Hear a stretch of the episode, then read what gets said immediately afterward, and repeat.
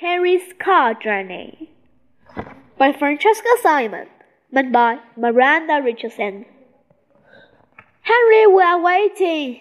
Harry, get down here. Harry, I'm warning you. Hurry, Harry sat on his bed and scowled. His mean, horrible parents could warn him all they liked. He wasn't moving. Harry, we're going to be late, yelled Mom. Good, shouted Henry. Henry, this is your final warning, yelled Dad. I don't want to go to Polly's, screamed Henry. I want to go to Ralph's birthday party. Mom stomped upstairs. Will you come? said Mom. You'll come to the christening, and that's that. No, screeched Henry. I hate Polly. I hate babies, and I hate you. Henry had been a page boy at the wedding of his cousin, Prissy, Prissy Polly, when she married Prickly Paul. Now they had a Prissy Prickly baby, vomiting Vera. Henry had met, one, met Vera once before. She threw up all over him. Henry had open hopes never to see her again until she was grown up and behind bars, but no such luck. He had to go and watch her be dunked in a vat of water on the same day that Ralph was having a birthday party at Goo-Shooter World. Harry had been long, longer for ages to go to Goo-Shooter World. Today was his chance, his only chance. But no, everything was ruined. Perfect Peter poked his head, head around the door. I'm all ready, Mom, said Perfect Peter. His shoes were polished, his teeth were brushed, and his hair neatly combed. I know how annoying it is to be kept waiting when you are in a rush. Thank you, darling Peter, said Mum. At least one of my children knows how to behave. Horrid Henry roared and attacked. He was a swooping vulture, digging his claws into a dead mouse. Ah! squealed Peter. Stop being horrid, Henry, said Mom. No one told me it was today, screeched Henry. Yes, we did, said Mom, but you weren't paying attention. As usual, said Dad. I knew we were going, said Peter. I don't want to go to Polly's, screamed Henry. I want to go to Ralph's. Get in the car, now, said Dad. Or no TV for a year, said Mom. Eek! Horrid Henry stop wailing. No TV for a year. Anything was better than that. Finally, he stomped down the stairs and out the front door. They wanted him in the car. They'd have him in the car. Don't slam the door, said Mom. Slam! Horrid Henry pushed Peter away from the car door and scrambled for the right hand side behind the driver. Perfect Peter grabbed his legs and tried to climb, climb over him. Victory! Henry got there first. Henry liked sitting on the right hand side so he could watch the speedometer. Peter liked sitting on the left hand side so he could watch the speedometer. Mom, said Peter, it's my turn to sit on the right. No, it isn't, said Henry. It's mine. Mine, mine. We haven't even left and already you're fighting, said Dad. You take turns, said Mom. You can swamp after we stop. Vroom, vroom. Dad started the car. The doors locked. Horrid Henry was trapped. But wait, was there a glimmer of hope? Was there a teeny tiny hope? What was it Mom always said when he and Peter were squabbling in the car? If you don't stop fighting, I'm going to turn around and go home. And wasn't home just exactly where he wanted to be? All he had to do was to do what he did best. Could I have a story tape, please? said Perfect Peter. No, I want a music tape, said Horrid Henry. I want Mouse Goes to Town, said Peter. I want Driller Cannibal's Greatest Hits, said Henry. Story, music, story, music. Smack, smack. Whoa! Stop it, Henry, said Mom. Tell Peter to leave me alone. screamed Henry. Tell Henry to leave me alone, screamed Peter. Leave each other alone, said Mom. Horrid Henry glared at Perfect Peter. Perfect Peter glared at Horrid Henry. Horrid Henry stretched. Slowly, steadily, centimeter by centimeter, he spread out into Peter's area. Henry's on my side. No, I'm not. Henry, leave Peter alone, said Dad. I mean it. I'm not doing anything, said Harry. Are we there yet? No, said Dad. Thirty seconds passed. Are we there yet? said Harry. No, said Mom. Are we there yet? said Henry. No, screamed Mom and Dad. We only left ten minutes ago, said Dad. Ten minutes. Horrid Henry felt as if they'd been traveling for hours. Are we a quarter of the way there yet? No. Are we halfway there yet? No. How much longer until we are halfway there yet? Halfway there. Stop it, Henry, screamed Mom. You're driving me, driving me crazy, screamed Dad. Now be quiet and leave us alone. Horrid Henry sighed. Boy, was this boring. Why didn't they have a distance car with built-in video games, movies, and jetsuits? That's just what he'd have when he was king. Softly, he started to hum under the under his breath. Henry's humming. Stop being hurt, Henry. I'm not doing anything, praised Henry. He lifted his foot. Mom, squealed Peter. Harry's kicking me. Are you kicking him, Harry?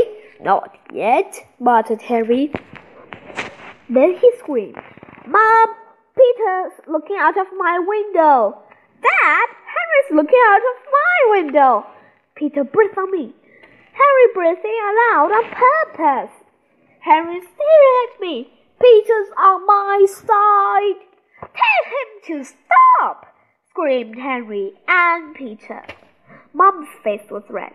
Dad's face was red. That's it, screamed Dad. I can't take this any more, screamed Mom. Yes, thought Henry, we're going to turn back.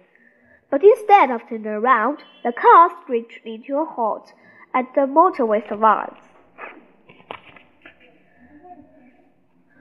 We're going to take a break, said Mom. She looks extra hot. Who need a wee? said Dad. She looked even worse. Me, said Peter. Henry? No, said Henry. He wasn't a baby. He knew when he needed a wee, and he didn't need one now. This is our only stop, Harry, said Mom. I think you should go. No! screamed Harry. Several people looked up. I'll wait in the car. Mom and Dad were too tired to argue. They disappeared into the service with Peter. Rats. Despite his best effort, it looked like Mom and Dad were going to carry on. Well, if they if he couldn't make them turn back, maybe he could delay them somehow. Suddenly, Harry had a wonderful, spectacular idea. It couldn't be easier, and it was guaranteed to work. He missed the questioning. Mom, Dad, and Peter got back in the car. Mom drove on. I need a wee, said Harry. Not now, Harry. I need a wee, screamed Harry. Now! Mom headed back to the service, service, services. Dad and Harry went to the toilets. I'll wait for you outside, said Dad. Hurry up, I will be late. Late? What a lovely word. Harry went to the toilet and locked the door. Then he waited and waited and waited. Finally, he heard Dad's grumpy voice. Harry, have you fallen in? Dad, Harry rattled the door. I'm locked in, said Henry. The door's stuck. I, I can't get out. Try, Harry, pleased Pete. Dad, I have, said Harry. I guess they'll have to break the door down. That should take a few hours. He settled himself on the toilet seat and got off a comic. Or you could just crawl underneath the partition until the next call, so that Henry could have burst into tears. That wasn't it just his rotten luck to try to get locked in the toilet, which had gasps on the sides. Henry didn't much fancy rippling round on the cold floor. Suddenly, he gave the store door a tug and opened it. Horrid Henry sat in silence for the rest of the trip. He was so distressed he didn't even perceive when Peter danced his turn on the right. Plus, he felt caustic. Henry rolled down his window. Mom, said Peter, I'm cold. That turned the heat on. Having the heat Um, on makes me feel sick, said Henry. I'm going to be sick, whimpered Peter. I'm going to be sick, cried Henry. But we're almost there, exclaimed Maud. Can't you just hold on until... Bleh! Peter threw up all over Mom. Bleh! Henry threw up all over Dad. The car pulled into the driveway. Mom and Dad decorated out the, of the car to Polly's front door. We survived, said Mom, mopping his, her dress. Thank God that's over, said Dad, mopping his shirt. Horrid Henry scuffed his feet sadly behind them. Despite all his hard work, he got lost in the battle. Wild Rudolph and Dizzy Dave and Jolly Josh were dashing about spraying each other with green goo later this afternoon. He'd been stuck at a boring party with lots of grown-ups yak yak yakking. Oh, misery! Ding dong! The door opened. It was Prissy Polly. She was in her bathrobe and slippers. She carried a stinky, smelly, wailing baby all over her shoulder. Prickly Paw followed. He was wearing a fitting t-shirt which sank down the front. Eek! squeaked Polly. Mom tried to look as if she had not been through hell and badly lived to tell the tale. We are here, said Mom brightly. Has a lovely baby. Too pretty, said Polly. Too primply, said Paul. Polly and Paul looked at Mom and Dad. What are you doing here? said Paul. Polly finally. We're here for the christening, said Mom. Maria's christening, said Polly. It's next weekend, said Paul. Mom looked like she wanted to sag to the floor. Dad looked like he wanted to sag beside her. We've come on the wrong day, whispered Mom. You mean have to go back? Come back? whispered Dad. Yes, said Polly. Oh, no, said Mom. Oh, no, said Dad. Bleh, vomited Vera. Eek, wailed Polly. Gotta go. She slammed the door. You mean we can go home? said Henry. Now? Yes, whispered Mom. Whoopee! screamed Henry. Hang on, Ralph! Here I come! The end.